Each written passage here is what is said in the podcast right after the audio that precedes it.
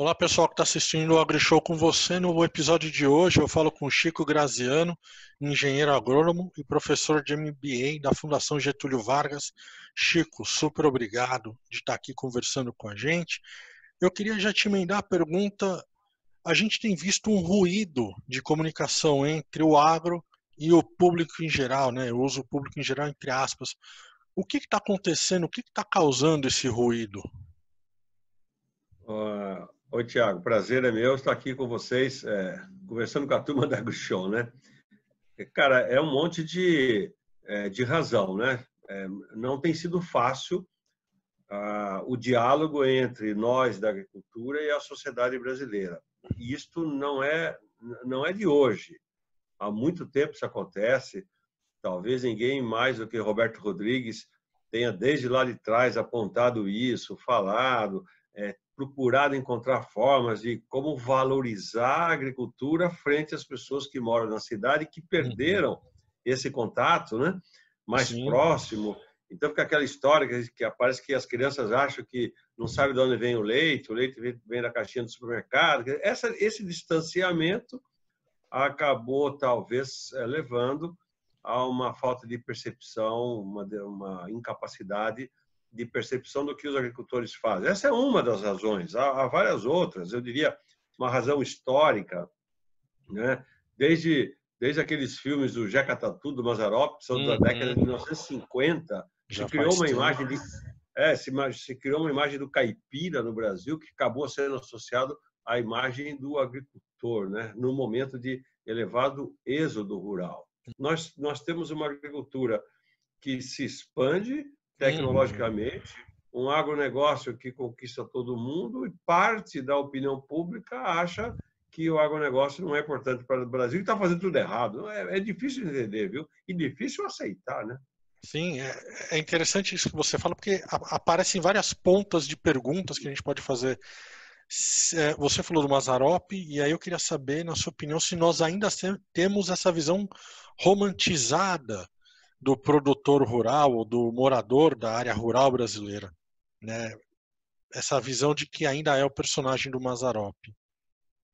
É, não é romantizada, é deturpada, né? Porque, uhum, é, veja só, eu sou nascido numa fazenda, em Araras. Então, meus pais, meus avós, né, meus bisavós vieram para cá na época lá de, de, dos italianos, quando vieram em 1870 para trabalhar na, no café. Né?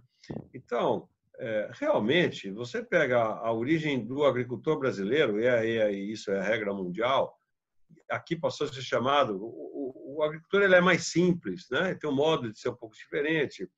É, ele pode ser realmente considerado mais tosco, do ponto de vista de que o seu o urbano é mais intelectual, é mais refinado. Então, daí veio a deturpação da imagem. O que eu digo hoje? Eu digo hoje o seguinte: olha, eu sou caipira com muito prazer, mas cuidado aí, eu sou caipira chique, eu conheço o mundo inteiro, né? eu viajei para o mundo inteiro, é, eu já dei aulas em todos os lugares, sabe? Então, o, o, a existência de uma visão sobre o agricultor que é uma visão própria do agricultor, eu diria até simpático. O agricultor gosta de já como você sai de camisa xadrez, né? Nós fazemos festa, tocamos viola. É um pouco diferente, realmente.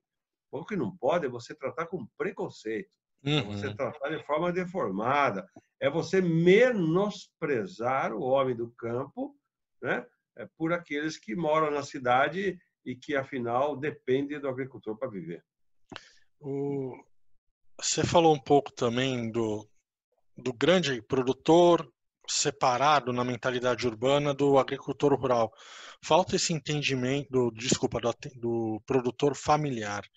Falta esse entendimento que familiar não é pequeno, que grandes produtores são familiares, grandes fazendas são familiares? É, esse, esse é um assunto importante para quem é professor de economia rural como eu, né? É, o Brasil é o único país do mundo que, que considera familiar quem é pequeno. Uhum. Porque é, internacionalmente, é, em economia rural, né, se, se considera familiar, isso não só no rural, no urbano também, se considera familiar o processo de gestão. Se a gestão de um empreendimento é feito preponderantemente pela família, você tem um processo de produção familiar, né? empresas familiares. pouco importa o tamanho. Nos Estados Unidos, é, os, os, dados normalmente e, e durante os últimos das últimas décadas mostram que perto de 95% da agricultura norte-americana é familiar. Uhum. Mas familiar quer dizer a gestão dos negócios é familiar. Aqui no Brasil, e é o único lugar do mundo, repito, se criou assim: para ser familiar tem até quatro módulos rurais. Você tem até quatro módulos, é familiar. Pouco importa o que ele faça. Né? Uhum. É, ah, mas tem outros critérios lá, preponderantemente, preponderantemente a mão de obra tem que ser da família, então você não categoriza alguém aqui. Quer dizer, nós criamos uma regra que é única e separa. Quer dizer, é, quando, quando, quando você vai no AgriShow ou em, em outras feiras de tecnologia, que eu conheço bem, conheço mais a nossa AgriShow de Ribeirão Preto, muito bem. Você vê lá, você não vê distinção. Você vê capial de todo jeito, você vê agricultor de todo jeito. Porque sei lá que tamanho desse, você tem 50, 100, 200 ou 500 alqueires plantados de soja, de milho, se ele é de gado, ou sei lá, sei lá o quê. As pessoas estão ali atrás de tecnologia. Então, Sim. o mundo da tecnologia, o mundo da integração, os mercados, eles não separam mais tamanho. Você vai lá, você vê agricultor que provavelmente é um, é um pequeno agricultor, porque tá, mas ele está comprando uma semeadeira é, para plantar é, semente de hortaliças. Né? Ele, não é aquele cara lá que fica plantando a enxada, ele é altamente tecnológico. Eu sei lá qual é o tamanho dele. Provavelmente ele pode ser pequeno e ganhar mais aqui, ó, rentabilidade, uhum, do que um grande pecuarista vagabundo que não investiu em tecnologia nos últimos 30, 40 anos. Então, há um, há um problema que precisa ser melhor é, discutido e explicado aqui entre nós sobre isso. Você escreveu recentemente no, um, um artigo que me chamou a atenção sobre a produção do feijão. E a gente chegou um pouco a conversar em outra ocasião sobre isso. Eu queria explorar um pouquinho contigo, porque ela, ela vai na linha do produtor familiar, né? Que só produz feijão quem é produtor familiar que nós ou exportamos toda a produção ou importamos. E é um debate um pouco confuso para quem está de fora. Eu queria detalhar um pouco contigo esse ponto. É, aquela separação artificial que foi feita entre a agricultura familiar de um lado e o agronegócio de outro, o empresarial de outro, é, acabou levando a uma deformação na informação pública, de tal forma que passou-se a considerar que os agricultores familiares produzem comida para o povo e os empresários do agronegócio produzem commodities para exportação. Então, se você for no Google e procurar, você vai encontrar essa é a chamada narrativa, uhum. é, que, que não tem nada a ver com a realidade. Primeiro, não é verdade que os agricultores familiares respondem por 70% da produção de alimentos do Brasil. Esse número é mágico, esse número não existe. Né? Nós publicamos agora esse livro aqui, que é o meu novo livro, Agricultura, Fatos e Mitos. Somos três engenheiros agrônomos, eu e mais dois colegas da Embrapa, que estudamos muito essas questões para ver o que é fato, o que é mito.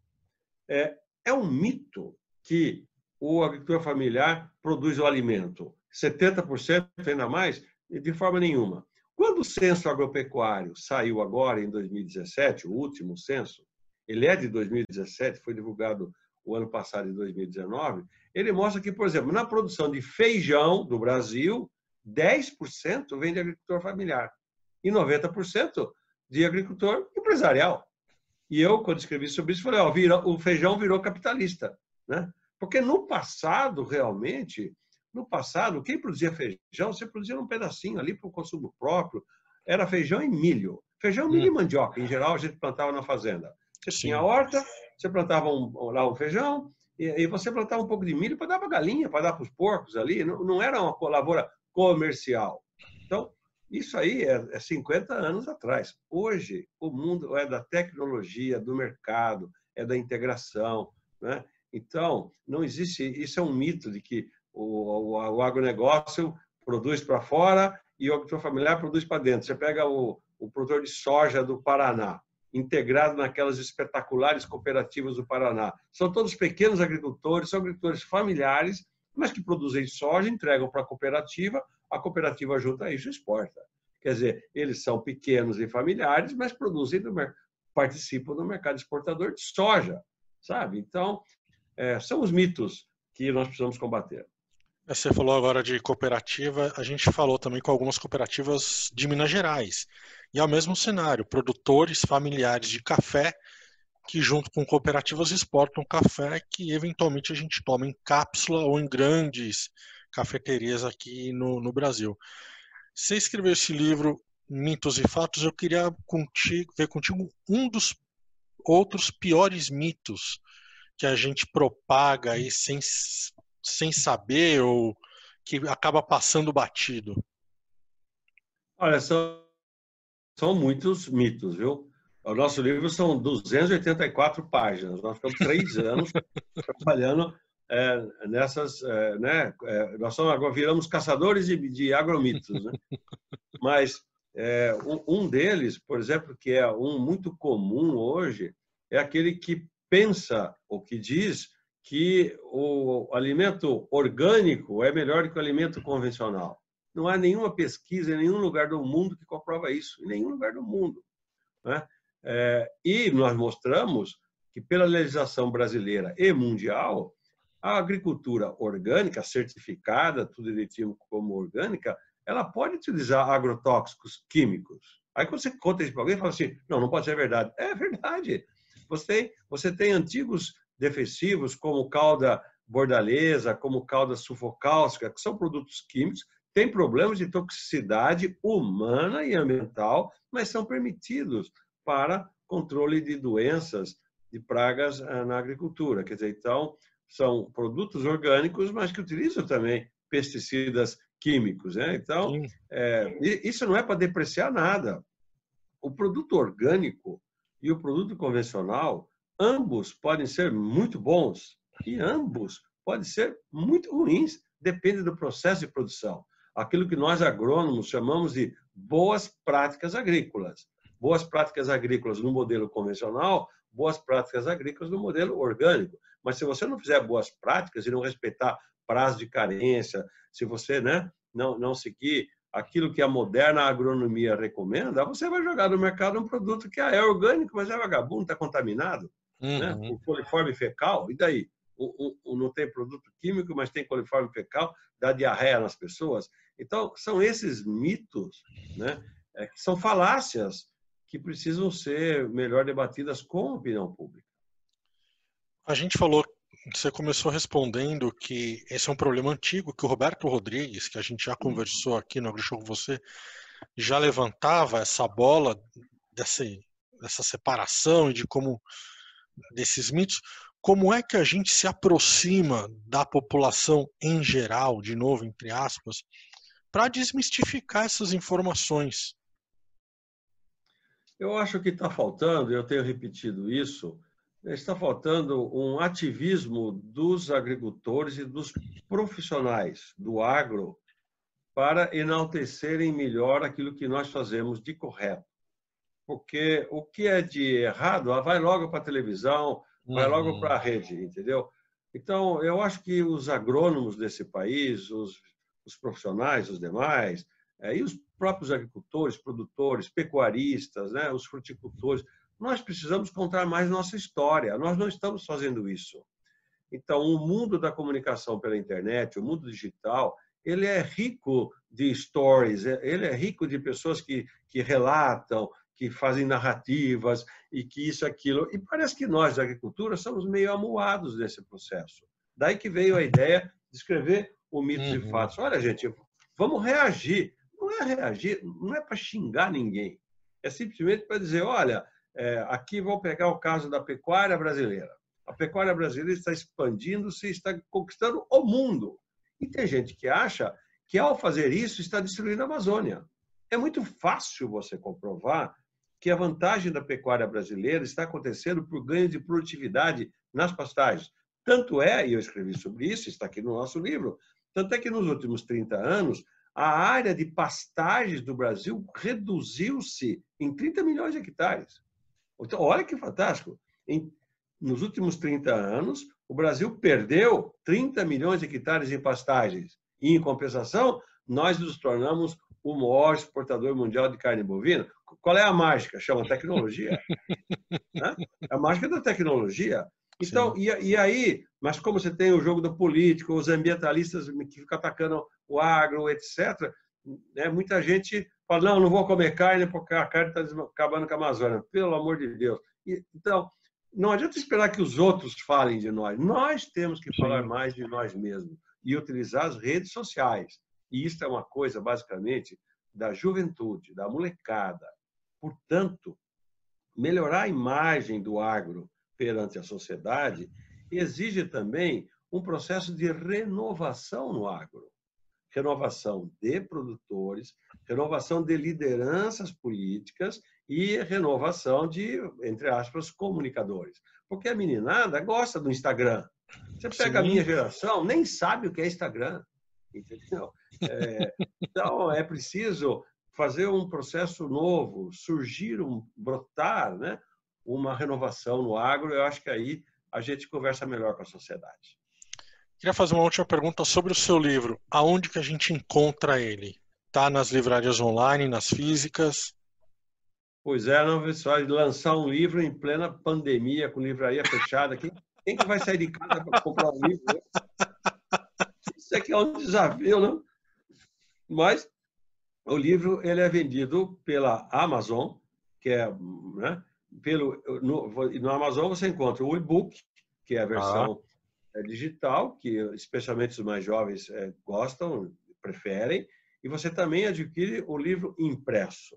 Né? Ah. Então, na, na, plataforma da Amazon você encontra, e a editora é a editora Baraúna. Então, a editora baraúna.com.br também tem o livro lá. Só que é tudo por encomenda. O livro não está em livrarias. Até porque nem sei onde é que estão as livrarias numa crise dessa. Engenheiro agrônomo, o pessoal do agro, acostumado com o desafio, né? Não tem jeito. É, é isso aí. Vamos lá. E olha, aí tá indo bem. O, o livro está ficando famoso, graças a Deus. Que bom, que bom. Chico, super obrigado por ter conversado aqui com a gente, tendo essa injeção de como desmistificar o agronegócio brasileiro. Super obrigado. Imagina, eu que agradeço e mando aqui um abraço para a turma da AgriShow aí todinho.